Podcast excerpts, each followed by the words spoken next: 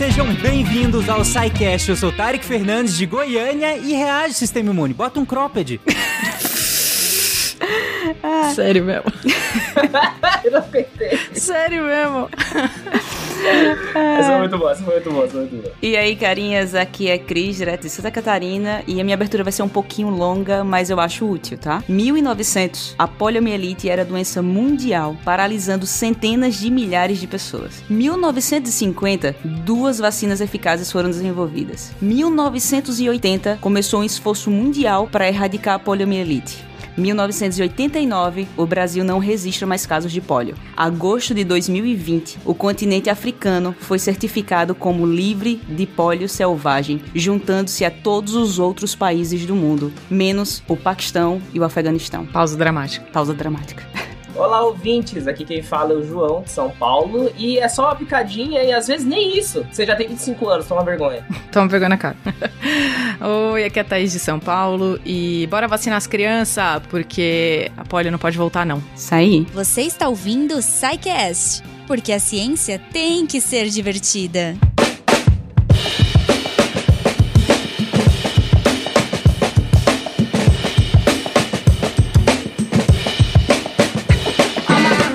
Gente, no SciCast, a gente acredita muito no poder da informação. Hum, No poder da educação em saúde, né? E mais, mais especificamente no contexto desse episódio. Por isso que a gente faz o que faz aí há mais de 500 episódios, né? E nós estamos muito felizes em trazer mais uma série de episódios com a Pfizer, ou como ficou conhecida aí durante a pandemia, a Pfizer, né? Pfizer. E dessa vez os três episódios serão terão como tema central as vacinas e as fake news. Por quê? Porque nós já sabíamos do poder dessas alegações falsas sobre vacinas e sobre os programas vacinais, mas digamos que era um fenômeno muito mais contido em alguns países sobre certas particularidades, sobre certas é, particularidades de renda, de escolaridade, de interesses políticos, entre outras questões. Porém, lá em 2020, quando a OMS declara a Covid-19 como uma pandemia, e lá em janeiro de 2021, quando o Brasil aplica sua primeira dose de vacina contra a Covid-19, de lá pra cá, nós vimos muito claramente esse movimento ganhar capilaridade e interferir diretamente no nosso dia a dia. E é aí que a divulgação científica entra com enorme responsabilidade para ajudar a população a entender esse mundo de informações, de nomes, de termos científicos, de nomes de empresas grandes, é, que passaram a ser divulgadas pela mídia tradicional de massas, né? Antes era exclusivo talvez de jargões, agora não, agora tá todo mundo entrando em contato com isso a partir do momento que abre qualquer rede de, de transmissão de notícias, qualquer jornal que seja. Aí você me pergunta, tá, mas por que um episódio desse agora? Finalzinho de 2022. Porque primeiro que a pandemia não acabou. Apesar dela ter saído da maioria das manchetes, então, mais do que nunca, as pessoas precisam se manter engajadas e continuarem se vacinando e completando o esquema vacinal. E segundo, porque nós precisamos de uma população educada para entender o que, que é uma vacina, o que, que é um programa vacinal e a sua importância, e como se proteger dessas fake news que continuam circulando por aí. Até porque outros programas vacinais, como foi muito comentado aqui na abertura da- do, do episódio, para além da Covid-19, têm sofrido quedas importantes no Brasil. Então, é sobre isso que nós vamos falar nesses três episódios. E no episódio de hoje, bora entender o que, que é uma vacina e como que ela interage com o sistema imunológico, porque só esse título foi, é, foi ingrediente de uma série de fake news que nós vamos comentar ao longo do episódio, né? Bora. Bora? Bora. Por onde a gente começa, então? Acho que a gente pode começar a falar de como os primeiros estudos com o sistema imune foram feitos, feitos entre aspas, mas porque a primeira vacina que a gente tem histórico dela sendo registrada, com, com real eficácia, com um estudo um pouquinho mais é, é, proeminente, é também um dos primeiros estudos que levam a- a- ao entendimento do que, que o sistema imune faz. Então já se sabia de, um, de uns, um, sei lá, antes de 1700, que é quando a gente vai começar essa história do, do Edward Jenner, já se sabia que algumas doenças as pessoas só pegavam uma vez. Então, é, já tinha, por exemplo, catapora, a gente já sabia que, que só pegava uma vez. Varíola, não. Na varíola é o, fo- é o foco desse pseudo-estudo que o Jenner fez, que se fosse comitê de ética hoje não teria passado. Mas a- eles já sabiam, a galera já sabia que tinham algumas doenças infecciosas, ou seja, contagiosas, que a gente só pega uma vez. Se pega só uma vez, acontece alguma coisa na gente que protege a gente de um próximo contato, que é a base de todo o protocolo de vacinação. Te proteger de alguma maneira do que vem pra frente. Então, te impedir de desenvolver casos graves se você fica se você se infectar, ou até mesmo de nem se infectar. Essa é a base da- do- de todo o protocolo de vacinação. E o Jenner, lá no fim de 1700, 1790, alguma coisa, ele observou uma coisa na fazenda onde ele morava, é, e daí tem que ver todo, todo o contexto de vida dele, ele podia fazer isso, observar que estava rolando uma epidemia de varíola na época na Inglaterra. E as pessoas ficavam mal, não era uma coisa que, que dava pouco sintoma. As pessoas ficavam mal, criança ficava super mal de varíola, chegava a morrer, tinha gente morrendo da- das complicações da varíola. E era uma doença muito visível, né? É, porque faz aquelas bolhas gigantes com água pendurada. Tipo, é horrível. Não, não faça isso, ouvinte. Se estiver comendo, não é melhor você não fazer isso, não colocar varíola no Google agora. E aí, o que acontece é que ele via que na fazenda dele tinham pessoas que é, tinham uma forma mais branda de varíola. E ele foi começar, tipo, a botar no papel quem é que eram essas pessoas. Eram pessoas que tinham contato com, é, com os animais da fazenda. Então, o pessoal que ia lá fazer, tirar leite das vacas, eles tinham uma versão mais branda da varíola. Não é que elas não tinham, não é que eles não tinham varíola, eles tinham bolhas menores. Eles tinham efeitos colaterais, eh, efeitos não colaterais, diretos da varíola muito menores do que as pessoas que pegavam de outras situações. Esses sintomas também ficavam na parte das mãos. Então, tipo, você não tinha É. aquela, aquele acometimento da parte da face da pessoa, né? A parte da, do rosto não ficava com bolhas como era bem comum na varíola humana. E Exato. as cicatrizes eram menores também, né? As cicatrizes eram bem mais localizadas, né? Tanto que elas formavam só umas casquinhas, não era tão ampliado, né? Porque, por exemplo, tanto que o, a varíola, né, deixava uma, aquelas marcas bexiguentas, né? Bem grandes, assim. Uhum. O, da, o, da, o das vacas era bem mais delimitado. Então, e aí o que, que ele foi vendo? Ele foi anotando esse monte de coisa como belo observador. Ele anotou esse monte de coisa e percebeu que essas pessoas eram as que tinham contato com as vacas. E as vacas também tinham o mesmo tipo de feridinha que essas pessoas tinham, só que num lugar onde elas encostavam nas pessoas, que eram na- na- nas tetas, ali onde elas estavam tirando o leite das vacas. Então, é, ele ficou pensando que essas pessoas, a, a hipótese que ele gerou é que essas pessoas estavam sendo protegidas de formas graves da varíola, porque elas estavam entrando em contato com a varíola da vaca, tá? Essa foi a primeira hipótese que ele é, criou. Só que daí ele fez uma coisa que hoje seria inacreditável e impensável, mas enfim, fim dos 1700, 1790 alguma coisa. Ele pegou uma criança da, fa- da fazenda, o pequeno Philip, É o James Phillips. é, exa- Phipps, Phipps não é nem Philip, Phipps, é James Phipps, desculpa, é isso. esse de 8 anos. Pegou uma criança, pegou uma bolha de varíola da vaca, deu um furinho na bolha de varíola da vaca, pegou o conteúdo dessa bolha da varíola da vaca com um, um- um- não um cotonete, porque enfim, mas pegou com uma agulha esse conteúdo, pegou o braço do menino Philip, Phipps e arranhou o braço do menino Phipps com o conteúdo da, da, da bolha da varíola da vaca. E- Que não, né?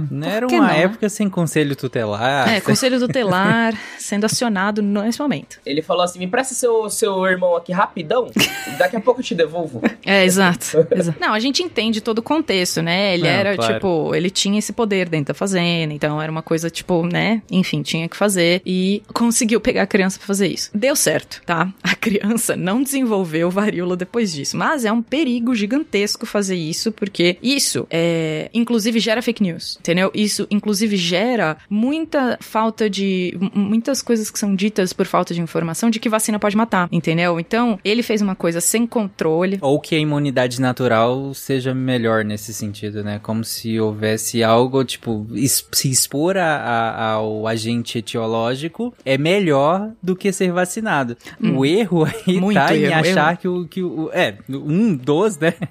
É confundir qual é o agente etiológico. É, né? mais tarde que aqui tem uma diferença muito grande dessa frase para o que o Jenner fez. O que o Jenner fez foi expor o paciente a um vírus atenuado. É, que ele não tinha noção do que era ainda. Ele não, né? é, exatamente, tipo, ele, ele não sabia que ele estava fazendo isso, mas o que ele fez é o mesmo processo, obviamente de- do jeito seguro que a gente faz hoje em dia, né? Mas é o mesmo processo que se cria muitas vacinas até hoje, que é você utilizar um vírus que passou por outro organismo não humano, e esse vírus é adaptado para aquele organismo, e ele, ele não tem ele não tem uma capacidade de infectar o humano do mesmo jeito, então ele é um vírus atenuado. E aí você é um vírus enfraquecido que não é capaz de atacar tão, tão bem o humano.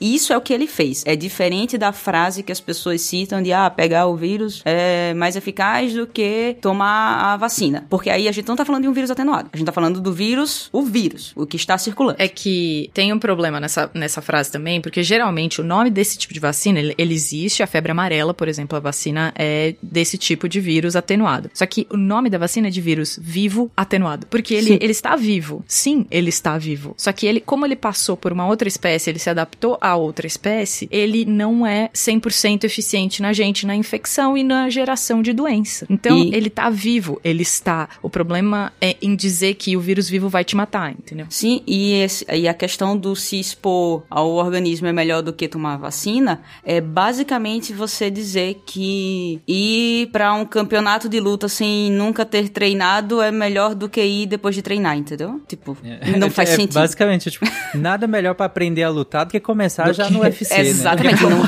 Né? Não, não faz sentido nenhum você me dizer que chegar no UFC sem treinar é melhor do que chegar no UFC treinando. Não existe lógica nenhuma nessa. O corpo te treina e você chega lá, quando você entra em contato com o vírus, você já tem algum conhecimento e sua resposta para aquele vírus é muito mais rápida e é eficaz. É muito melhor do que se você entrar em contato sem ter tomado a vacina, entendeu? Pois é, vira uma roleta, né? Vira uma roleta porque você não sabe o que, vai acontecer, ainda principalmente com a Covid, que, que até hoje a gente tá aprendendo coisas sobre, sobre essa infecção. Naquela época, não tinha como se imaginar quais eram todos os efeitos colaterais de doença com o nível de pesquisa que tinha estava sendo feito na época. Agora, hoje, é muito, é muito ingênuo da, da parte das pessoas falar que ah, a imunidade natural sim é melhor. Eu não sei o que vai acontecer se eu pegar Covid. Então eu vou me vacinar todas as vezes que eu puder, sim, porque eu não sei o que pode acontecer comigo. Eu não quero apostar na todas as chances que eu tenho de desenvolver qualquer tipo de, de problema que vier. Eu prefiro passar mal um dia tomando a vacina, entendeu? Sem contar que o fato de você tomar a vacina não significa que quando o seu corpo entrar em contato com o vírus, ele não vai aprender coisas novas, entendeu? Exato. Ele também, ele vai responder e vai aprender coisas novas, mas ele tá preparado para a primeira resposta. Ele vai, na hora de levar o primeiro soco, ele consegue desviar, entendeu? é ótimo.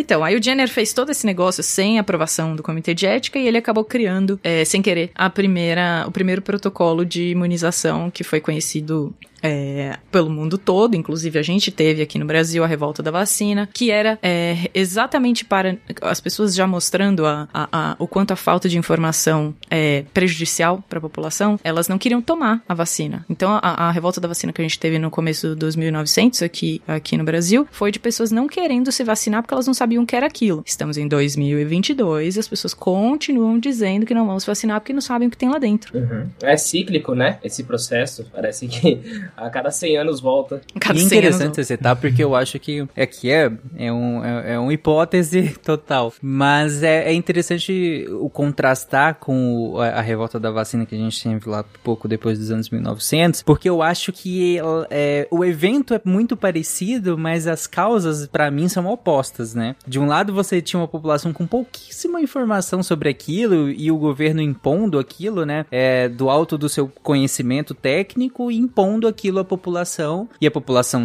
não, não recebia bem aquilo, dado que as informações eram extremamente escassas sobre aquilo. Tinha fake news? Pô, claro que tinha já, mas era muito mais calcada na falta de informação, né? uhum. né? E hoje eu, eu, vejo também um pouco como o oposto, né? Hoje a gente tem tanta informação que as fake news acabam conseguindo se disseminar baseado nesse, nesse, nesse sobrecarregamento de informações, né? Ela consegue se disseminar baseado no pouco entendimento sobre, essa, sobre essas informações não na falta dela, né? Não, é, eu acho que também não é falta de informação e também no, na imagem que a ciência tem para a população. E quem é detentor do conhecimento, quem é detentor do, do conhecimento científico e o quanto isso está sendo divulgado de forma efetiva também. Sim, e, e é até interessante isso, o que você falou, Tarek, porque na verdade, né, a gente coloca, né, esse trabalho do Jenner, né, que foi a primeira primeiro registro, né, mas ele entra, tem um detalhe que o Jenner ele não tirou isso da cabeça dele, né, ele imaginou, não foi um, uma iluminação do nada. Por quê? A partir desde tempos imemoriais até nesse processo estabelecido do Edward Jenner, é, a própria população em geral, eles viam, né, eles percebiam, né, que muitas vezes as pessoas que tinham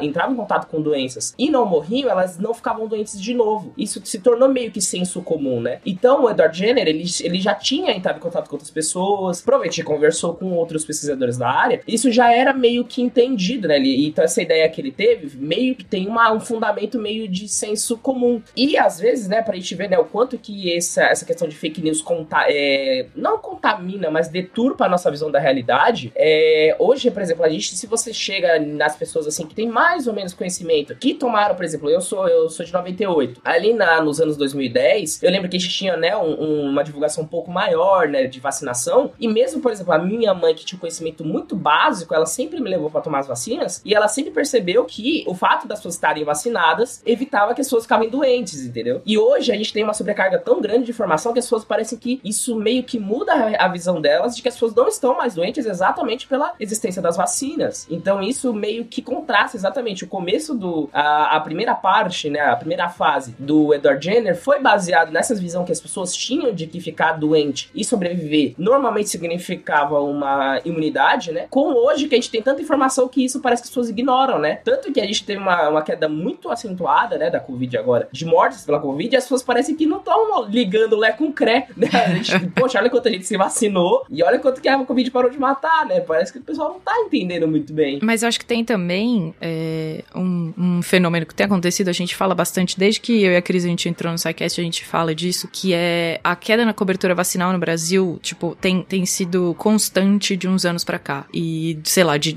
a gente começou a olhar isso, eu lembro que a Cris e eu, a gente escreveu um, um, um artigo até pro Deviante falando isso, lá em 2017, 2018. Então, você tem que a população, você tem que pensar no que a população tá vendo agora, sabe? A população do jeito que ela é do Brasil, completamente diversa, em, em, em diferentes níveis de educação, em diferentes níveis de acesso à informação, a gente tinha até 2017, 2018, uma quantidade alta de vacinação de crianças. E a cobertura vacinal estava alta. Depois disso começa a cair, e uma das, uh, uma da, um dos motivos, quando você vai pesquisar sobre o, o assunto, é de, de das famílias não verem mais a doença e atribuir, tipo, para que eu preciso vacinar se não tem mais sarampo? Um bom exemplo é a própria polio, porque eu tenho, vou fazer 30 anos e ninguém da minha idade para baixo tem polio. Ninguém no Brasil. Ou seja, ninguém da minha faixa etária e nenhum jovem adulto para baixo tem polio. No entanto, eu conheço muitos adultos é, já na, na, faixa dos seus 50 para 60 que com polio, incluindo meu tio. Meu tio teve polio. Então, a gente parou de ver a doença e foi exatamente o que a Thaís falou. Você para de ver e você acaba perdendo ou perdendo o medo ou achando que não é necessário. Pode mexer o bracinho não, viu? É, é fica quietinho. Ai, misericórdia. Outra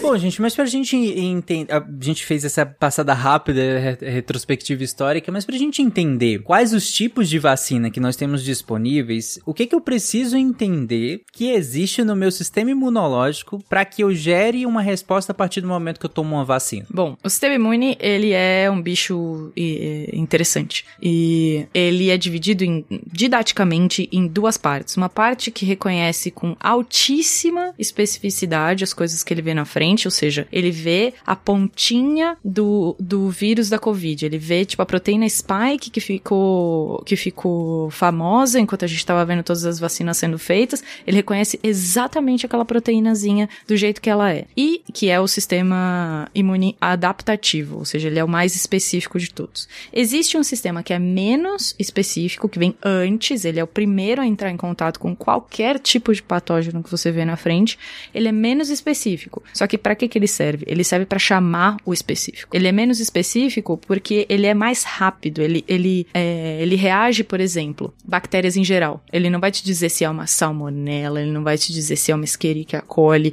ele não vai te dizer se é uma lista de incrível de bactérias que a gente tem. Ele vai te dizer que é bactéria. Sim, bactéria? Não. Então, ele vai agir como, ah, tem uma bactéria na minha frente. Quem é que eu preciso chamar? Ele vai lá, processa a informação que tem naquela bactéria e chama uma célula que sim é responsável por dizer: ah, nossa, eu luto contra a salmonela, fui eu que fui chamada? Ah, então lindo, tô indo lutar contra essa salmonela. Ah, não, eu luto contra a Escherichia coli. Ah, então não fui chamado, vou ficar aqui de boa no meu canto. Até uma Escherichia coli aparecer na minha frente e eu, eu ter que agir. Então, esse sistema imune que é menos específico, a gente chama de inato. É aquela coisa que a gente nasce com ele, a gente não desenvolve. É, a especificidade básica, ela já é, a gente já nasce com ela. Agora, o adaptativo, ele vem no mínimo uns 15 dias depois, são outros tipos de célula e elas vêm quando o sistema imuninato chama. Então, precisa da ativação do sistema imuninato, esse menos específico no começo, que são células do tipo macrófagos, células dendríticas, você tem linfócitos B, mas em menos quantidade, nesse caso aqui, só pra gente não confundir. A gente tem essas duas células processando informação desses patógenos e chamando as células que são sim específicas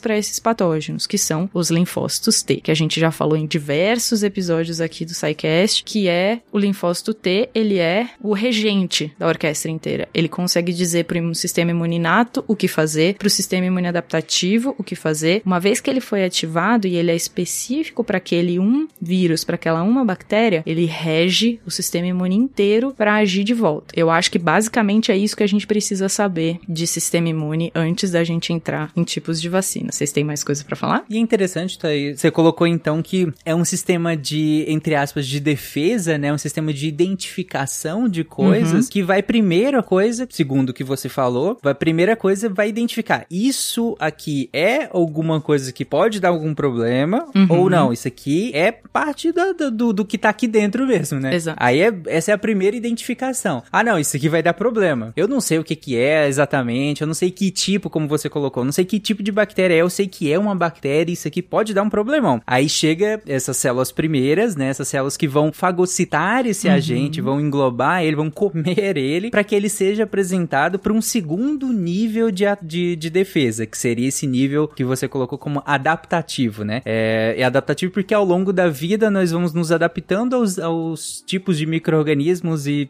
patógenos que a gente entra em contato, né? E vamos criando essas memórias, né? Essa memória imunológica ao longo da vida à medida que nós vamos entrando em contato com cada um deles, né? E seria a partir dessa segunda linha de defesa. E aí essa segunda linha de defesa, você colocou que ela é regida, tanto a primeira quanto a segunda, né, de modo geral, pelo linfócito T, uhum. que é quem vai re reger toda essa resposta imunológica. Tanto que lá no HIV, quando, gente, quando uma pessoa tem é, AIDS, na verdade, que é a manifestação clínica da infecção pelo vírus do HIV, a, ela vai ter uma imunossupressão muito grande, né? Vai ter uma queda dessas barreiras justamente porque o vírus do HIV tem como alvo um desses linfócitos T, né? Exato, exatamente. E quem quiser ver umas cenas bem bonitinhas, pode procurar no YouTube os vídeos de células dendríticas ou macrófagos procurando as bactérias no corpo, que é muito legal o vídeo.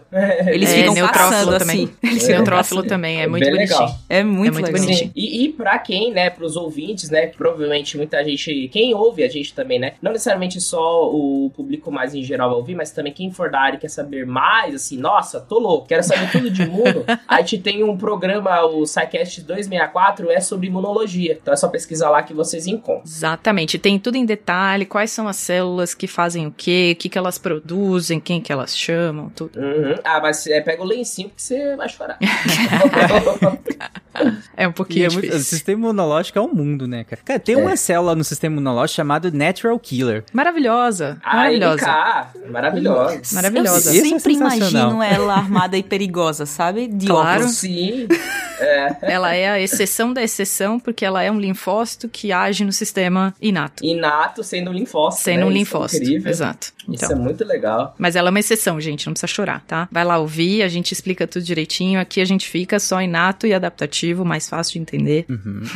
e uma, um outro linfócito também muito famoso, e vocês comentaram muito do linfócito T, mas um outro linfócito muito famoso é o linfócito B. E aí, para finalizar essa parte que a gente tá comentando sobre o sistema imunológico, por que, que o linfócito B é importante no contexto das vacinas? Ele é a célula que produz os famosos anticorpos. Porque a gente já ouviu muito, se você ligar no, em qualquer jornal, em qualquer, qualquer momento que estiver falando da pandemia, vai falar alguma coisa sobre a produção de anticorpos. Então, a gente ouviu muito falar disso, mas não, óbvio não é explicado no nível que precisa para você entender o que está acontecendo. É, anticorpos são proteínas, ou seja, são substâncias prote pro produzidas por células. Ela não é uma célula. Então, a hora que a gente fala que você está produzindo anticorpos, você não está falando de células, mas tem uma célula que produz essa proteína e é o linfócito B. Quando a gente fala de células da linhagem de defesa, células do sistema imune, a gente está falando do que a gente já ouviu falar como glóbulos brancos, que são células que não são células vermelhas do seu sangue, são células que não têm é, hemoglobina, são células que, se a gente for olhar dentro do seu sangue, elas não têm cor, né? Então a gente chama elas de brancas. Mas são os macrófagos, os monócitos, as células dendríticas, os linfócitos, as natural killers, inclusive esse que o Tarek falou, o linfócito B. Mas esse linfócito B, ele é ativado pela imunidade inata, ele faz parte da imunidade adaptativa. Quando ele é ativado, ele produz proteínas que são chamadas anticorpos e que são específicas sim para cada tipo de vírus, de bactéria, de parasita, de qualquer coisa que tiver que o sistema imune quiser lutar. Mas são substâncias produzidas pelo linfócito B. Boa. Com essas informações, então, acho que a gente pode entrar na parte mais importante agora, que é a parte de falar quais são os tipos de vacinas que nós temos. E aí, desde daquelas vacinas mais antigas, entre aspas, até as vacinas mais modernas, as que surgiram por agora, né? Inclusive é, a, nos últimos dois anos, né? Então, a nossa, o nosso primeiro tipo de vacina que a gente vai falar foi aquele que a gente falou lá no começo, que era o mesmo tipo da, da vacina que o Jenner criou que é uma vacina que a gente chama de vacina com patógeno vivo atenuado. Atenuado porque ele é enfraquecido, mas ele é vivo? Ele é. Então ele foi passado. A gente fala que eles são. que eles fazem passagens do vírus ou da bactéria ou do. Pa, parasita não tem, mas do vírus ou da bactéria é, em outra espécie, ou seja, posso infectar uma galinha com aquele vírus e depois isolar o vírus dessa galinha para poder inocular no ser humano. Ao passar pela galinha, ele, por várias gerações, várias vezes, não é uma vez só, ele acaba ficando mais adaptado a fazer a, a doença na galinha do que no ser humano. Então, a hora que eu trouxer ele de volta para o ser humano, ele é um vírus menos eficiente em causar a doença. Então, ele causa é, doença mais fraca ou ele pode causar zero doença, mas ele consegue gerar uma resposta imune suficiente para você lutar contra o vírus que te faz, te causa doença, o vírus que infecta o humano. Ele faz uma que a gente chama de imunidade cruzada, que é capaz sim de proteger. Isso funciona para vários vírus? Não, não funciona para vários vírus. A gente tem alguns é, exemplos de vacinas que são feitas desse jeito, como a de polio, como a de é,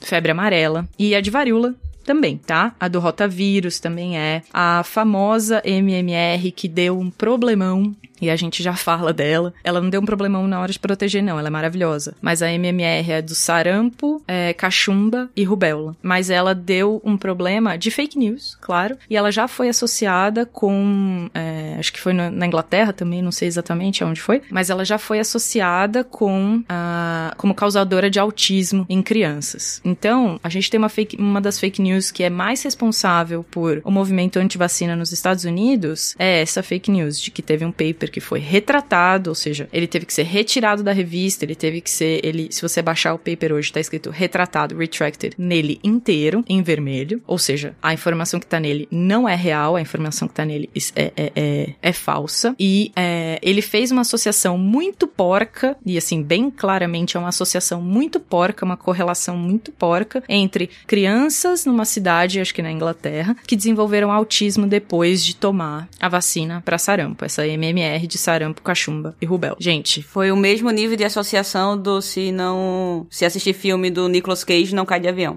Sim, sim. Não, pois é. é. não, é. Isso que a Thais falou é até muito importante, só pro ouvinte entender o nível de quão ridículo esse artigo. É, ele pegou, se não me engano, foram cinco crianças, né? É? Só pra. Cinco. Pro, cinco. Ouvinte, você aí na sua casa, você, se você mora com cinco pessoas, você sabe que qualquer coisa que acontece na sua casa não é expansível pro mundo. Então, se o seu irmão, ele é um competente, você fala assim, pegue um copo de água para mim, e ele derruba, você não pode falar que todas as pessoas que são parecidas no mundo com seu irmão são incompetentes, entende? É esse nível Olha, de se ele for adolescente, Exato. você tem grande chance de acertar. Exatamente. Sim, É esse nível, ouvinte. A gente tá falando de um artigo que ele usou uma corte, né? A gente eh, tem esse termo, né? Que é um grupo muito pequeno para fazer uma afirmação extraordinária. Como a gente já aprendeu, né? É, afirmações é, extraordinárias exigem evidências extraordinárias. Então, um artigo de cinco crianças, 10 que seja, não vai dar informações. Por isso que ele foi retratado. E hoje a gente sabe que não tem nenhuma correlação, né? Até hoje não foi encontrada essa correlação. Então, a MMR é segura, é tranquila, vacina. Só explicando aqui dois pontos. Primeiro é, a gente não tira um artigo da comunidade científica, ele não é retratado porque a gente não gostou do paper. Ou porque ele só tem cinco pessoas. Uhum. Esses não são os motivos pelo qual ele é retratado, tá, pessoal? Ele é retratado porque na hora que você manda um artigo e por acaso ele acaba passando, mesmo com um N tão pequeno de cinco pessoas, diversos outros pesquisadores já passaram pelo mesmo experimento e fazem, ei, isso não é verídico. Porque aqui, ó, não é verídico, você não fez desse jeito, ou nesses casos aqui não foram, nesses casos aqui não foram. Então é juntado, é, se junta um monte de informação e aí, não, esse artigo realmente não condiz com a realidade, ele precisa ser retratado. É dessa forma que um artigo é retratado, tá? Uhum. É, não, exatamente, é, a Cris fez uma adição perfeita. É porque aí, né, a gente é nossa, nós como divulgadores científicos, é importante a gente explicar para vocês como funciona o método. Eu não vou chegar no artigo da Cris e falar, nossa, a Cris é feia, vou cancelar esse artigo. Tem uma Até metodologia. Isso é né? fake news. É. Ah, isso é Isso total que fake é o news. que a fake news faz, né? É exatamente o que a fake news. Essa é a diferença. Eu posso submeter meu artigo aqui entre nós, que é, somos pares, e falar: olha, Cris, o que você acha desse artigo? Você acha que ele tá correto? Se ela trabalhar com isso, ela vai falar: olha, isso daqui não tá tão correto. Já fiz isso daqui e tá errado. E é esse processo que. Por isso que a ciência é a melhor ferramenta que a gente tem hoje. Porque várias pessoas revisam isso, várias pessoas confirmam essa informação. E aí a gente pode consegue afirmar com menos margem de erro se algo está mais correto ou mais errado, ok? Além disso, é, Thaís comentou que esses, os, as vacinas de vírus atenuado, é, você passa diversas vezes por um, por um novo organismo, como a galinha, e depois esse vírus é utilizado, né? Porque o vírus fica mais adaptado pra galinha. Só que não é assim de cara, não, tá? A gente não testa, a gente não passa na galinha e vai pra, direto pra pessoa, não. Não. Tem todas as fases que uma vacina passa, desde as fases pré-clínicas, é, que você testa. Essas fases a gente vai até abordar um pouco mais profundamente nos próximos episódios, mas uh, é, é importante lembrar que, que existe toda uma pesquisa por trás, né? Isso, aí você passa por diversas fases e aí quando se prova que é segura e que é eficaz, é que é utilizado. É, não, e, e lembrando, né, o Jenner, ele publicou esse primeiro artigo em 1700 e bolinhas. Desde que o Jenner fez esse- essa primeira publicação, o processo de produção, ele cada vez foi acompanhando o processo evolutivo tecnológico, né? Então, quanto mais a gente foi desenvolvendo tecnologias, mais esses processos ficaram cada vez mais específicos, mais seguros e mais, é, mais eficazes também, né? Então, isso foi Exatamente. acompanhando, né? Não foi uma, não é uma coisa que a gente faz no, num Becker, né? A gente, ah, vamos misturar aqui e ver o que que dá. É, nível Albieri de, de. Sim, Nível Albieri de ciência. Exatamente. exatamente. É, só um, um conceito pra gente passar logo pra, pra, pra próxima, é, mas um, um uma máxima que a gente sempre comenta e que é a origem de muitas fake news, que é correlação não é causalidade, ou não implica necessariamente em causalidade, né? Que é a mesma que tem um monte de brincadeiras com, com correlação não ser necessariamente causalidade na internet.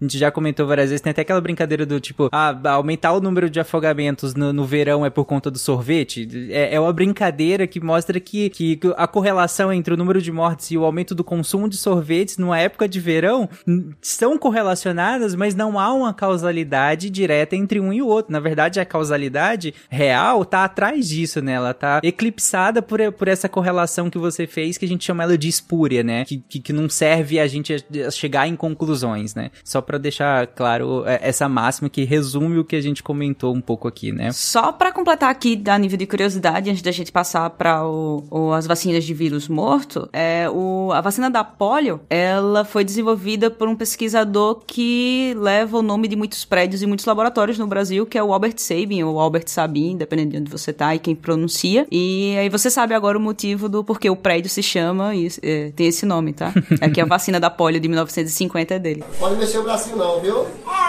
É, fica quietinho. Ai, misericórdia. Ô, tamanho da bicha, bicha, mãe! Olha o tamanho da bicha! Não! Bom, e aí, essas vacinas de com um patógeno vivo atenuado, como a, a Thaís explicou, é, como exemplo a gente tem sarampo, cachumba, rubéola, né, o rotavírus, bem famoso da criançada aí no verão, varíola, catapora e febre amarela também, né? É, a, a gente precisa falar, é, e é já indo para próxima próximo tipo de vacina, mas é que tem uma outra vacina para polio que é, tem uma polêmica, por exemplo, os Estados Unidos não usa a mesma vacina da, da polio que a gente usa aqui, que a nossa é a da gotinha, do nosso famoso mascote Zé Gotinha, é, e que é uma vacina, a vacina atenuada da polio que a gente usa, que é a gotinha. Os Estados Unidos não usam, eles preferem usar essa que a gente vai falar agora, que é uma vacina de vírus morto ou inativado. Por que, que eles não usam? Eles têm medo de que. E, e, e tá tudo bem eles terem medo disso acontecer, porque tem outra vacina é, para polio, então eles estão protegidos, não é, não é problema de ter medo e não usar a vacina de qualquer jeito, mas eles têm uma outra vacina, a gente também tem acesso a essa outra vacina, mas a gente prefere a da gotinha, porque, enfim, é muito mais fácil de administração nas pessoas, na, na, na população. Mas eles têm uma outra que é injetável.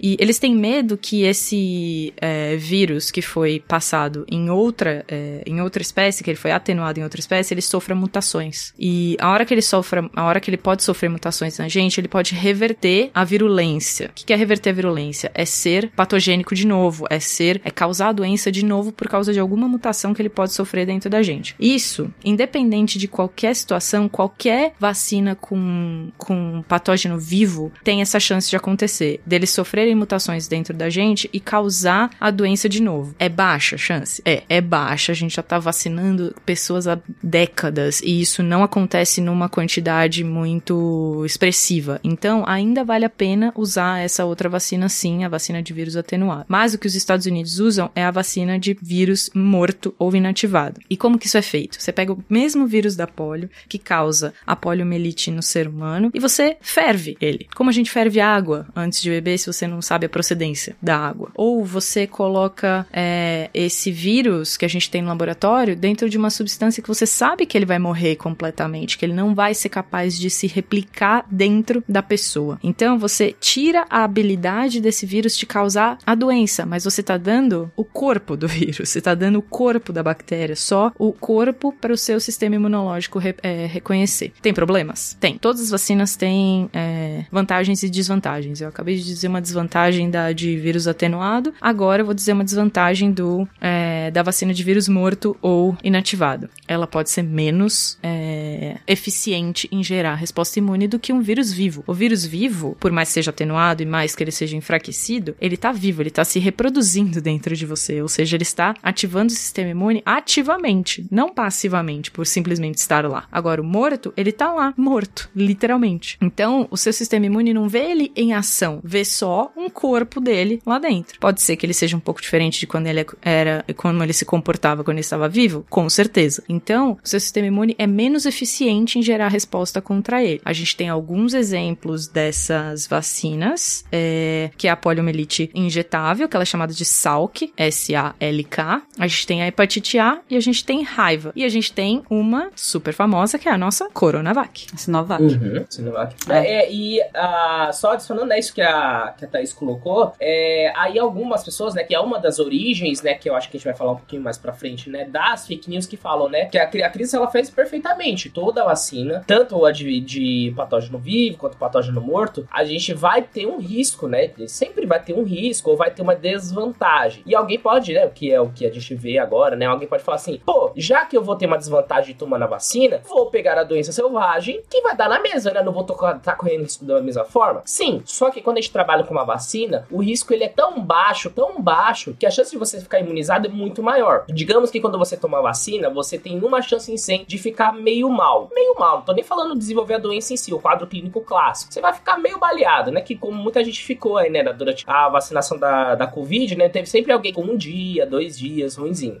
Quando você entra em contato com o patógeno selvagem, a sua chance antes, quando com a vacina era 1, pode ser que ela multiplique para 10, pode ser que ela multiplique para 20, para 50, dependendo do patógeno. E é uma desinteligência, né? Você se expor a um risco tão grande, sendo que você tem uma alternativa muito mais segura e tão eficaz quanto, certo? É, e é um erro, tem, inclusive, de interpretação, né, João? Do tipo, eu peguei Covid esse ano. E no, na metade desse ano, pela primeira vez. E, e, eu já tinha tomado as três doses de vacina e eu fiquei muito mal. Eu fiquei péssimo pra caramba. Uns, um, alguns dias, inclusive, eu fiquei muito ruim. Aí é a questão da, da interpretação. Eu posso interpretar do tipo, caraca, essa vacina me derrubou. Quanto a interpretação que eu acredito ser a mais correta é, caraca, com três doses de vacina, eu fui me infectar esse ano e ainda assim, assim que eu, que eu peguei a, a, a doença, assim que eu, me, que, eu, que eu me infectei, eu ainda assim fui, fiquei bem mal, eu fiquei alguns dias ruim. E no dia que eu tomei a vacina, é, pensando no, na reação só da, só da vacina, eu tive, fiquei o quê? Com o braço um pouco doendo, eu tive um mal-estar no corpo e tal. Então é uma questão também, às vezes, de interpretação, né, da situação. Uhum, mas é, e o mais importante, cara, que você não morreu. Olha só. Exatamente, eu não morri.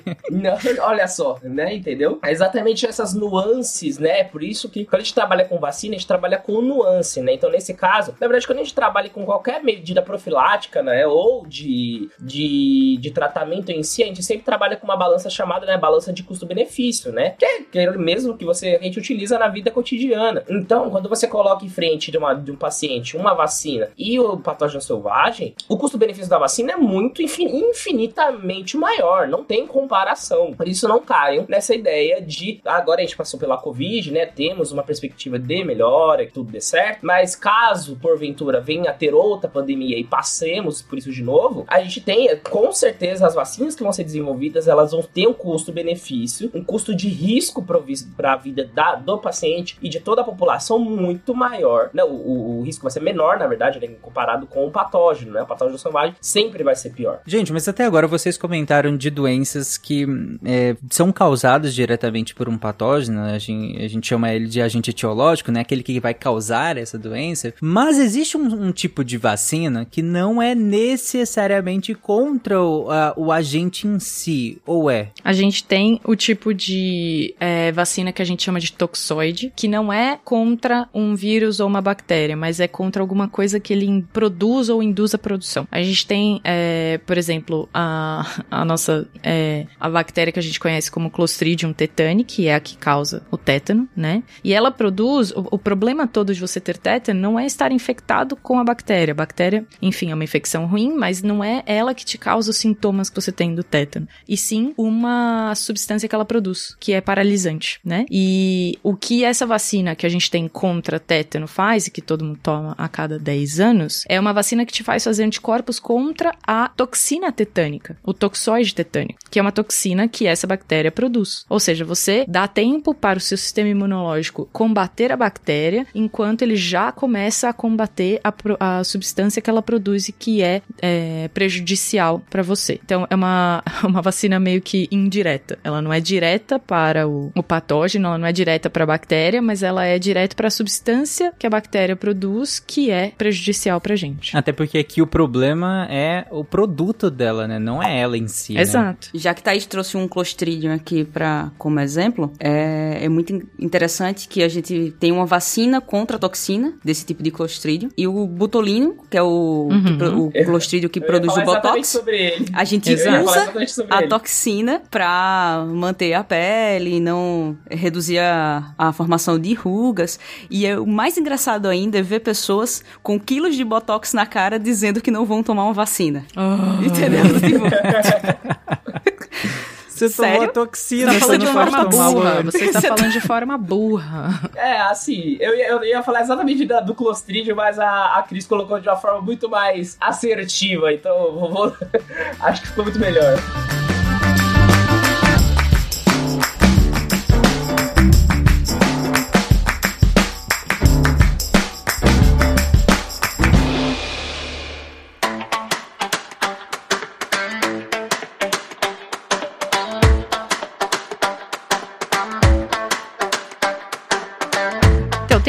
Tipo de vacina que não é exatamente contra o vírus inteiro, mas é contra um pedacinho do vírus. Então, ou seja, o vírus tem uma proteínazinha que ele usa para entrar dentro da célula, que nem o, o vírus da Covid é, usa para entrar na célula spike, a proteína spike, e a gente pode fazer uma vacina contra a spike e não contra o vírus inteiro. A gente chama esse tipo de vacina de vacina é, de subunidade. Por quê? Porque não é contra o vírus inteiro. Eu não tô jogando um vírus inteiro sendo, vírus, sendo vivo ou seja, sendo morto, não interessa. Tô jogando só só um pedacinho muito pequenininho dele para você, para o seu sistema imune reconhecer, tá? Ele pode ser chamado ou de subunidade ou de conjugada. O que vai ter sempre no- numa vacina e isso vale para todas as vacinas, in- independente do tipo, é que elas têm uma coisa que se chama adjuvante. Adjuvante é uma substância que a gente põe para direcionar o tipo de resposta imune para aquilo que você está tentando gerar. Então, se é o vírus morto, eu ponho um adjuvante que vai ajudar num tipo de resposta imune para aquele vírus, se é um vírus vivo para um vírus vivo, mas eu posso trocar isso. E os adjuvantes são muito, mas muitíssimo importantes nas vacinas de subunidade, porque geralmente a proteína spike do Covid sozinha não vai gerar nenhum tipo de resposta imune, ou vai gerar uma resposta muito baixa, pequenininha. O adjuvante faz o quê? Dá um boost Toca nisso. a campainha e sai correndo. Ele toca a campainha e sai correndo, exatamente. Exatamente.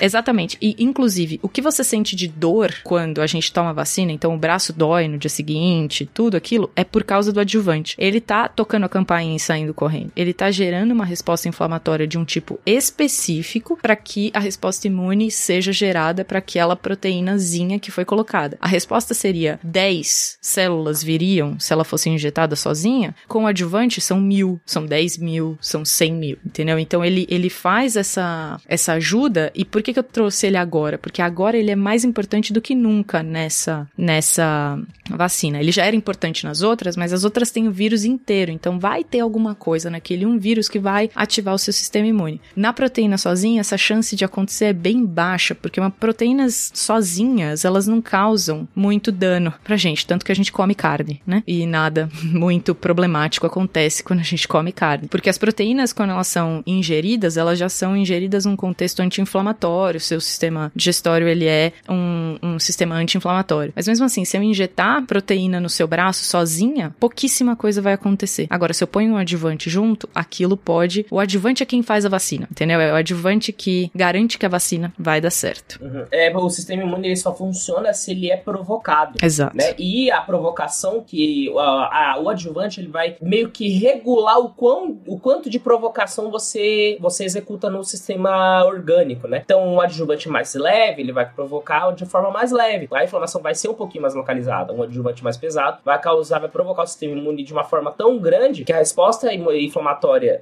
vai ser muito mais intensa. E aí vai depender muito do objetivo que você quer com aquela vacina. E colocando de forma lúdica aqui, a vacina com vírus atenuado é você chegando pros guardas da, do corpo fazendo assim, ó. Essa é a foto do bandido. Ele tem dois metros de altura, pesa não sei quantos quilos, é de tal cor, faz desse jeito e tá ali matando pessoas. A de atenuado é, é. A de atenuado do vírus morto, ele é, ó. Esse aqui é a foto do bandido, ele tem essa altura, essa cor, esse peso, mas ele não tá fazendo nada. Mas ele é o bandido. Você vai lá e prender. E a com a parte, com partes, você chega e faz, ó, Você essa chega- aqui é a foto. Aí o cara faz, sim, mas qual a Você chega com altura? o braço do cara.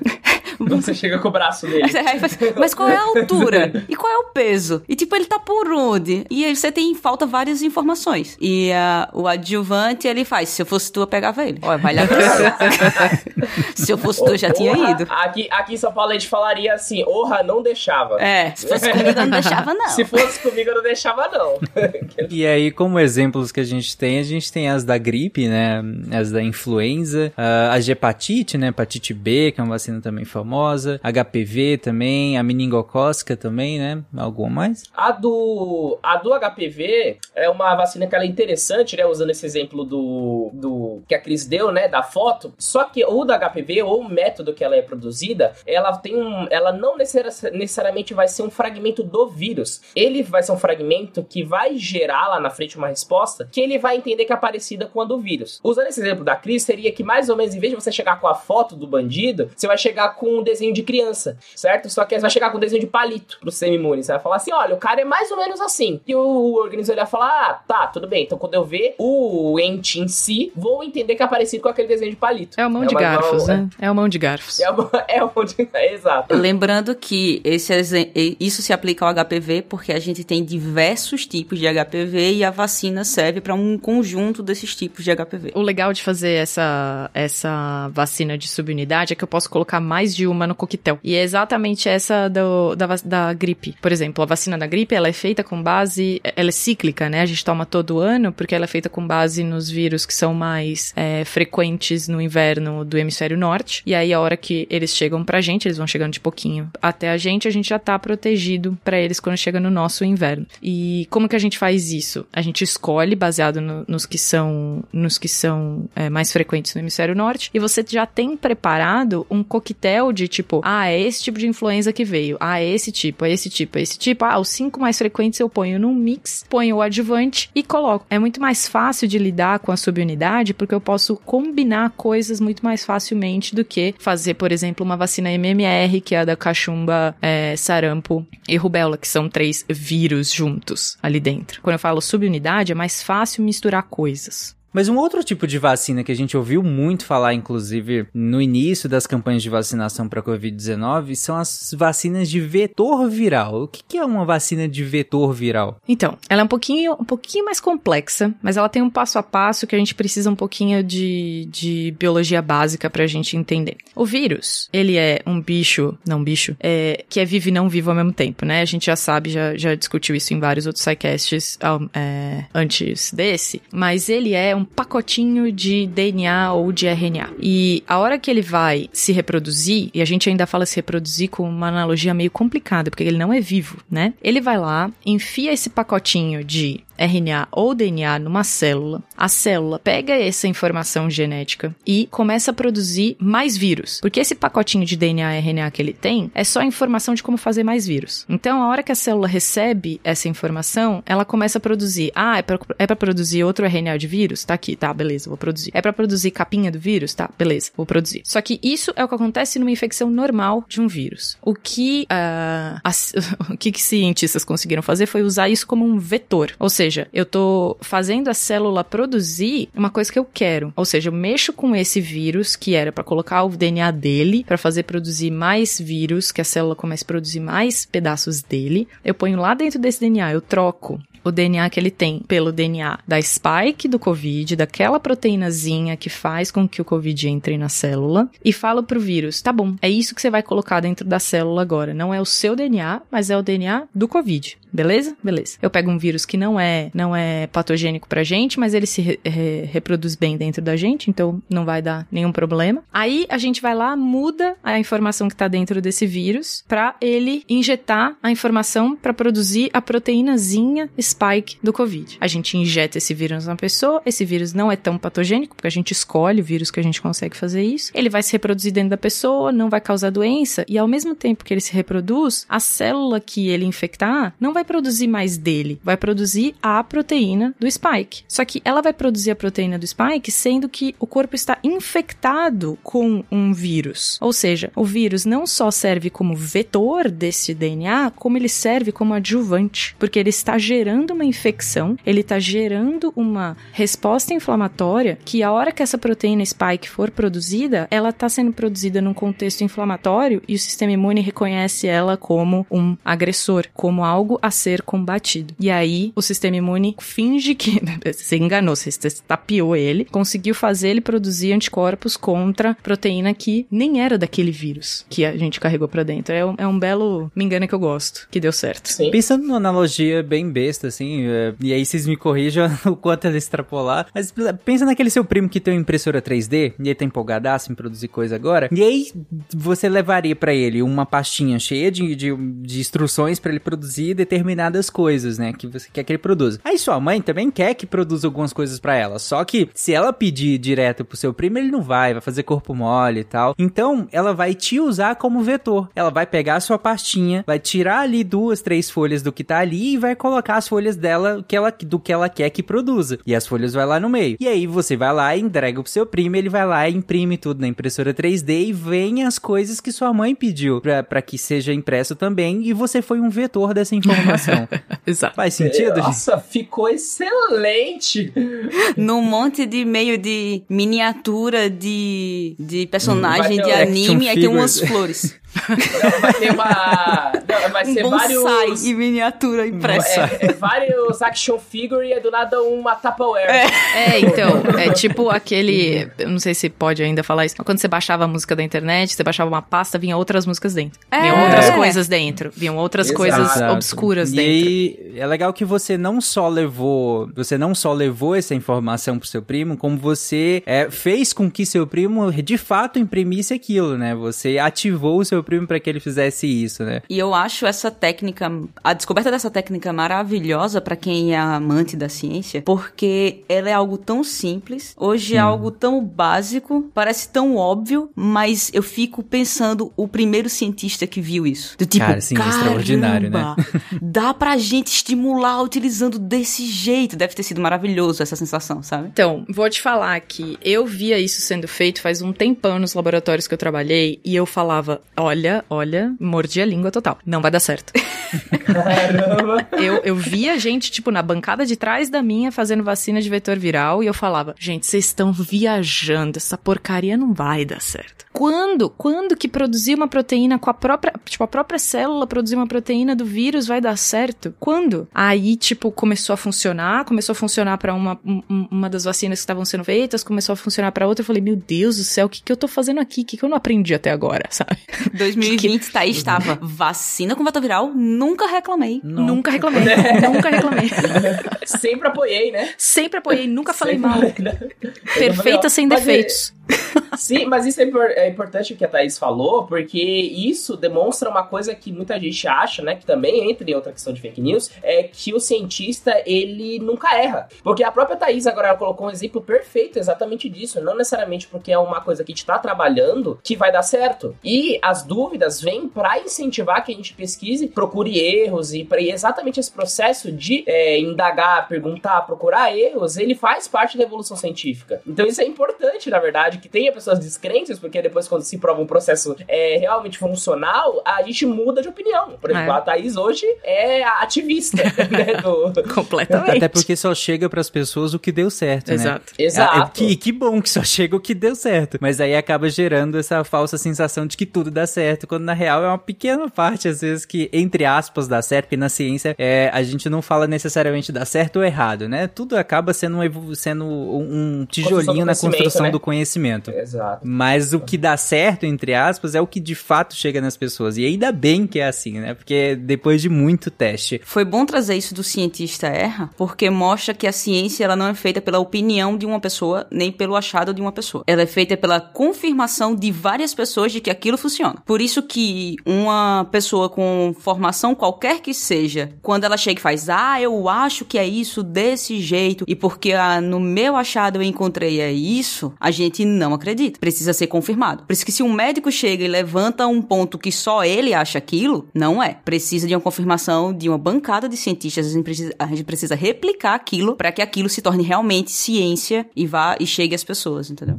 Precisamente. Sempre, sempre duvide de quem, quem fala com muita certeza. Sempre duvide, sempre se questione. Por favor. Pode mexer o bracinho não, viu? É, fica quietinho. Ai, misericórdia. Outra mãe. Outra muita bicha. Não. Gente, até agora nós falamos de, de técnicas de vacina em que vocês começaram falando de técnicas em que a gente usa o vírus ou o microorganismo, né? a gente usa o patógeno vivo, mas ele já bem atenuado, já não capaz de causar esse, esse nível de doença, já que a gente passou ele por outros organismos. Depois vocês comentaram de um patógeno que na real ele nem vivo tá, é só o corpo dele ali, né? Mas aí é ele inteiro ali, né? Pra que o sistema imune reconheça ele e, e grave essa, essa memória dele ali pra próxima vez que você entrar em contato com ele, você não desenvolva uma doença ou desenvolva ela muito mais branda. Depois vocês comentaram que às vezes a gente também pode usar um pedacinho dele só. A gente pega um pedacinho dele, faz a, a vacina para que o sistema imune reconheça, já que esse pedacinho ele é tão fundamental naquele patógeno que basta o sistema imune reconhecer aquele pedacinho que tá tudo bem, já reconheceu o patógeno inteiro, né? E agora vocês comentaram, ah, e a gente também é, falou sobre aquelas que, na real, reconhecem um produto do patógeno, como uma toxina, por exemplo, e não necessariamente a bactéria em si, por exemplo. E agora vocês comentaram de um tipo de vacina em que a gente usa, por exemplo, um vírus para levar a informação de outro vírus que é o alvo que a gente de fato quer. E aí, nessa, nessa montagem dessa resposta do sistema imunológico, tem algumas características em que nós pegamos essas características para produzir um outro tipo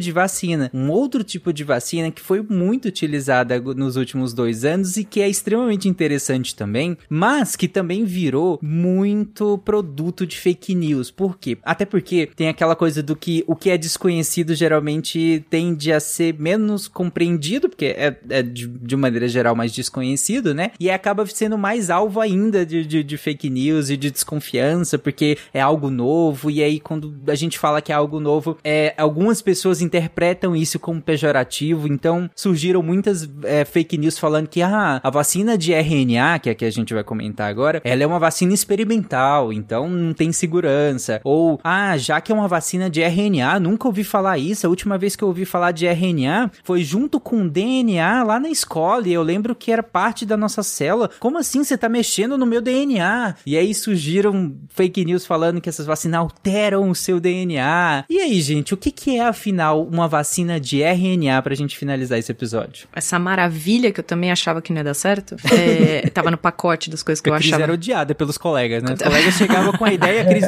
isso aí não vai dar certo. Cris, não, pode, não. pode desistir. Olha, isso acontece desde o primeiro dia. Isso acontece desde o primeiro dia. Tô aqui pra reclamar desde o primeiro dia que isso acontece. Que eu sou chamada de Cris, Cris é chamada de Thaís. Eu falei, Cris? Falou. Meu Deus, eu tô, olha aí. Não, pior é que ele fala Desculpa, Cris, em- Cris. Em, É. episódios que a Cris nem tá também. Eu, Pra mostrar Adoro. que a gente é uma entidade pra sempre nesse, nesse podcast. gente, a Thaís é que é odiada pelos colegas, a Cris não. Ele não só fala, como os casts que a Thaís está, às vezes, no, site, no site no, do site Deviante, vai com o meu nome, em vez de... você vai expor essa vergonha mesmo. Poxa. Não posso nem colocar, não posso nem citar porque tá o nome da Cris. É, é Juntos e Shalonal, né? Exatamente. Juntos. Shalom, não, exatamente, exatamente. É dura a vida, é dura a vida do crente. Então, eu vou falar, mas assim, eu falo isso porque a, a vacina que eu tava tentando fazer era sobre unidade. Então eu achava que era maravilhosa, porque funcionava e tudo tal, não sei o que. As outras das outras pessoas eram de outras técnicas. Então eu falava, gente, isso daí é tão experimental, nesse esquema que tá, todo mundo falava. Isso é tão experimental, vai dar tão errado. Mordi minha língua completamente, minha língua não tem um pedaço dela mais. Porque Acabou. porque ela funciona maravilhosamente bem. E o que ela tem de diferente é que ela é mais fácil ainda de ser utilizada do que a de vetor viral. Ainda é um vetor para fazer o mesmo passo a passo que tem depois que o RNA entra na célula, é igualzinho do vetor viral, mas quem leva a informação para a célula produzir a informação do vírus, a proteína do vírus, é um pacotinho de membrana lipídica, ou seja, é um pedacinho de célula que tem a célula tem em volta dela uma membrana lipoproteica que é feita de proteína e lipídio, tá? Nesse caso, é, essa membrana lipídica ela é feita só de lipídios e você joga um RNAzinho dentro dela, o RNA que codifica para proteína spike do COVID, por exemplo, e como a membrana lipoproteica da célula, ela é, aceita muito facilmente outras membranas lipídicas. Então, quem tá levando é uma- um, um pacotinho de é, gordura, vamos falar desse jeito mais simples, mas é um pacotinho de gordura que se funde muito facilmente com a membrana das células. Eu falava, não vai dar certo, vai entrar em célula que não precisa entrar, vai entrar em célula que não vai produzir a proteína, mas é exato o contrário do que eu falei. Ele entra em toda célula que ele vê na frente, todas as células, a maior parte delas, não vou falar todas, mas a maior parte delas que recebe esse RNA que estava dentro desse pacotinho lipídico, começa a produzir a proteína como se fosse dela mesma. E o que eu achava que não ia dar certo é porque ela não tem adjuvante. E mordi a língua porque essa vacina não precisa de adjuvante. E é super, super legal, por exemplo, comentar sobre a uma das pessoas que começou a utilizar essa técnica, porque as pessoas, muita gente acha que a técnica começou a ser utilizada na vacina do Covid, mas não é. A técnica ela já vinha sendo estudada e na, na equipe de Oxford foi por Sarah Gilbert que ela começou, uma das principais pesquisadoras, e ela a, utilizava essa técnica para síndrome respiratória do Oriente Médio. Só que o que acontece? Quando você está pesquisando algo que não está em, em pandemia ou em uma grande epidemia, você tem menos financiamento e menos pessoas estudando aquilo ali. Quando a gente está fazendo isso no período de pandemia, você tem mais financiamento, ou seja, você consegue comprar mais coisas para fazer teste e você tem o mundo dizendo assim: manda que eu testo. Você tem todos os cientistas do mundo dizendo: vamos testar isso aí. Então a coisa acaba sendo muito mais rápido. E uma e algo super legal sobre isso é que quando eles desenvolveram a primeira vacina, os filhos da Sarah Gilbert fizeram parte da, da das pessoas do teste clínico. Eles foram um dos primeiros a receber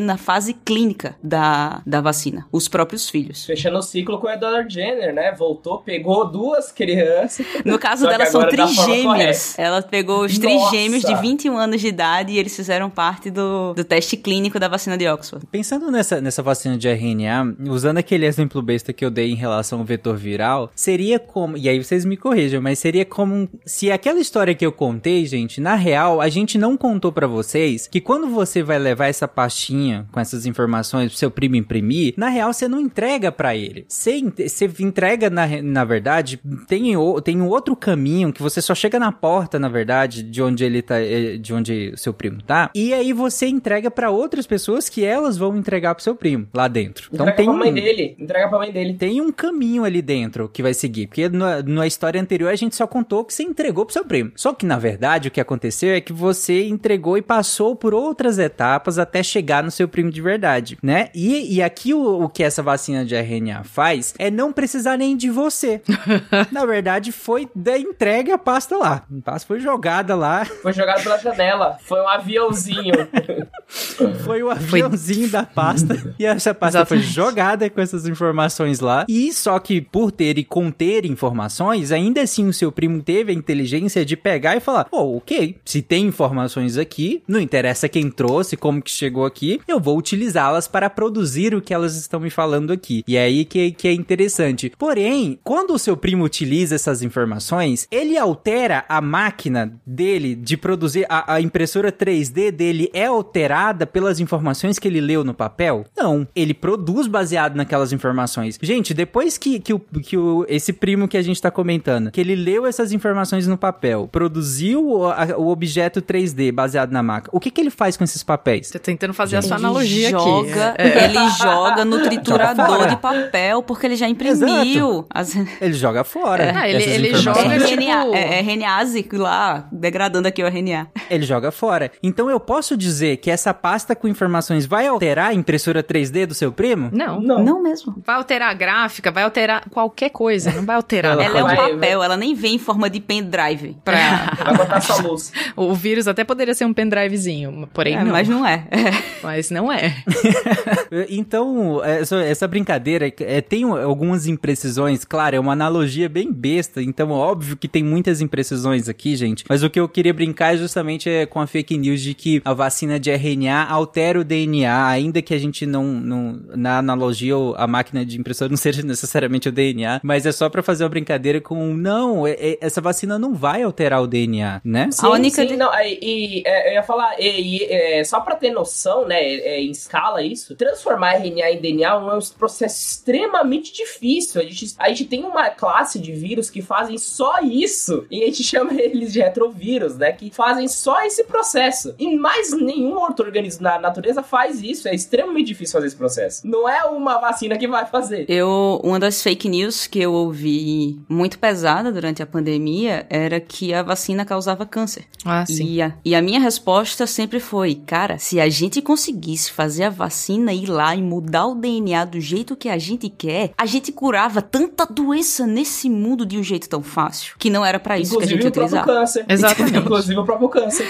A, a, a, a gente ia ganhar tanto dinheiro com isso, você não imagina que não era com isso que a gente ia estar tá gastando essa tecnologia, cara. Não tem como. Não é Pois assim. é, e, e tem outras tecnologias pra isso, gente. CRISPR tá aí, É, não precisa de vacina pra porcaria exato. nenhuma, entendeu? Exato. E, vacina e pra CRISPR, proteger, gente. CRISPR pra outras coisas. CRISPR é um dos motivos da vacina, da gente conseguir fazer a vacina hoje tão rápido. É. O conhecimento que a gente tem acerca do CRISPR é que permite isso. Isso também vai de, vai, vai de frente com outras fake news, que na verdade é um medo, né, que as pessoas têm de uma vacina que foi feita tão rápido. Mas só explicando pra vocês, de 2013 pra cá, a gente tem duas grandes tecnologias sendo utilizadas largamente na ciência, descobertas e, usa- e usadas largamente na ciência, que é CRISPR e o, sequen- o sequenciamento de nanopore, que é o sequenciamento de um genoma completo sem a gente precisar montar ele. Só explicando de um jeito simples, quando a gente sequencia um genoma, a gente sequencia em pedacinhos e é, dá um trabalho, você tem que montar, é todo um processo. Hoje em dia, a gente tem um sequenciamento de um genoma completo viral. Então você sequencia por nanopore, você sequencia o, geno- o genoma completinho. De 2013 pra cá, se eu espirrar, a gente sequencia um genoma de vírus. É muito fácil isso. é muito simples pra gente sequenciar. Por isso que a gente tem um banco de dados de Covid gigantesco agora, porque é muito simples sequenciar. Então o que a gente consegue fazer de 2013 pra cá não se compara de forma alguma ao que a ciência conseguia fazer antes. Por isso que hoje a gente consegue criar uma vacina tão rápido. E daqui pra frente é esse o ritmo de, de construir uma vacina pra vírus desse tipo, né, desse, dessa família. Vai ser sempre rápido. É, isso é revolucionário. E, e ver que isso funciona, é, o que a gente pode ver é que, enfim, ela foi criada em 2020. A gente pode começar a, a fazer um, um, um acompanhamento de todas as vacinas que vão ser geradas daqui pra frente. Vai ser uma loucura daqui pra frente. A maior parte das vacinas vão ser feitas com, com RNA. Porque tudo quanto é vacina que a gente não conseguia fazer, por exemplo, e eu vou dar um exemplo que Cris sabe muito bem, leishmaniose. É uma das coisas mais difíceis pra fazer vacina, é vacina contra parasita. Então, Nunca fizemos até hoje uma com um nível de eficácia alto. Exato. As vacinas mais é, eficazes que a gente tem é contra vírus e bactéria. Mais contra vírus ainda do que bactéria. Bactéria é um pouco mais complexo. E, e- e eu tendo a falar que quanto mais complexo o bicho, bicho entre aspas, quanto mais complexo o organismo, mais difícil é de fazer uma vacina. E, por exemplo, parasitas grandes a gente ainda não tem. Tênia, você não tem uma vacina contra a tênia, você não tem uma vacina contra a esquistossomose. Em, em muito geral, aqueles, grande, aqueles grandes vermes, né? Ascaris também, né? É, não tem. Não tem como. Agora, você imagina, porque é, é difícil o sistema imune acessar esses ah, organismos maiores, mas um, um organismo do tamanho de um- um- uma leishmania dá pra acessar dentro da célula, dá pra acessar sem problema nenhum. Eu tenho certeza que daqui pra frente, não dá em cinco anos, a gente volta a gravar mais um cast vendo quantas vacinas de RNA foram aprovadas pra uso humano. Uhum. Exatamente. E talvez naquela minha analogia eu tava pensando melhor.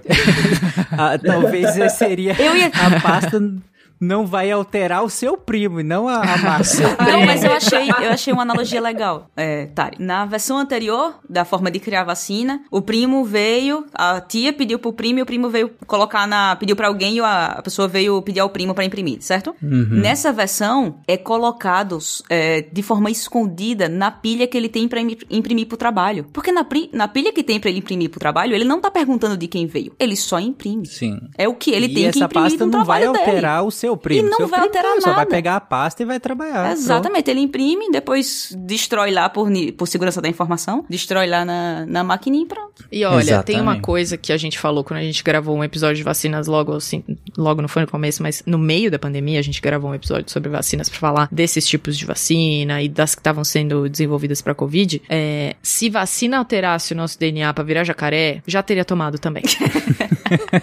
Justo. Eu já teria tomado também, porque jacaré não paga boleto. Exatamente. Bom, gente, e Exato. eu acho que talvez uma das únicas. é, não existe, tá? É uma brincadeira, mas talvez uma das únicas maneiras de vacina causar câncer seja de aumen- aumentando a longevidade das pessoas. Nossa, que resposta maravilhosa. Exatamente. E a gente, aqui a gente termina este momento. E- Exatamente.